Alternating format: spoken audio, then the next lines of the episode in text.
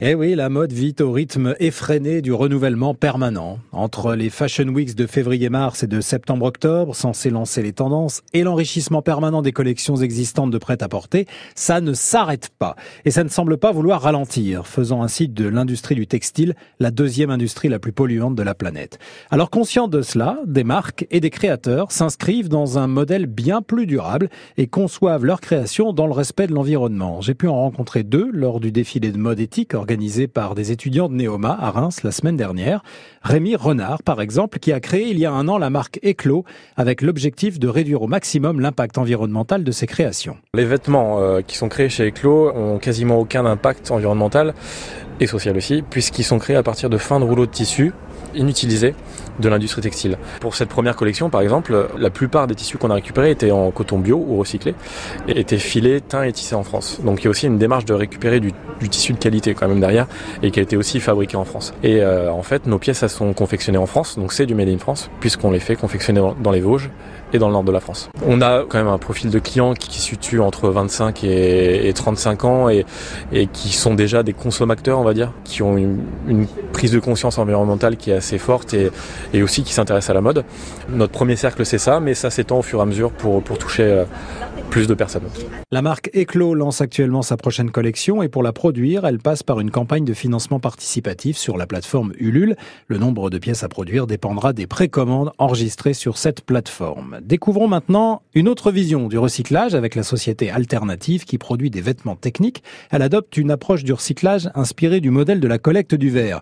Laurent Difala nous en explique le principe. Il est chef des ventes de la société Alternative basée en Lorraine. On a créé il y a euh, quelques années un fil spécifique qui nous permet de faire des tricots, donc dans l'occurrence des pulls, qui consomment euh, entre 3 et 5 000 fois moins d'eau à la production qu'un pull en laine ou en coton. En, chiffres, ça donne, pour notre pull, c'est 3 litres pour un pull. Pour un pull en coton, on est à 10 000 litres. Donc ça, c'est le cycle de vie euh, du coton. En quelle matière est-il?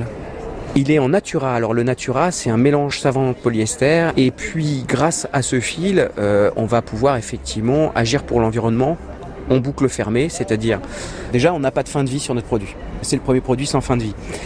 On va fabriquer nos fils avec du polyester vierge ou du polyester recyclé, donc ce qu'on appelle du second life. Ensuite, l'utilisateur va prendre le pull, l'utiliser. Par un système de consigne, on va récupérer le pull usagé dans notre réseau de distribution ou par la poste. On va récompenser le fait de nous renvoyer le pull par un bon d'achat à valoir sur le prochain achat du pull. Ensuite, on va défibrer le pull. On va perdre 20% de matière, on va ajouter du PET de bouteilles en plastique pour pouvoir combler ces 20% de matière, ce qui nous donne un granulé RPET qu'on va refondre, qu'on va travailler en fil.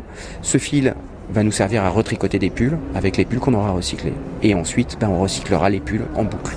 Donc on a le premier produit en boucle fermé qui est 100% recyclable et non revalorisé ou revalorisable.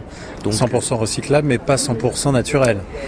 Absolument pas. Mais est-ce qu'aujourd'hui le naturel, c'est euh, la norme à continuer euh, ou est-ce qu'il faut être plus attentif à l'analyse du cycle de vie du produit pour savoir euh, si l'impact carbone est plus important sur un produit qu'on fait pousser aujourd'hui ou sur un polyester qui existe déjà et qu'on va réutiliser tout simplement?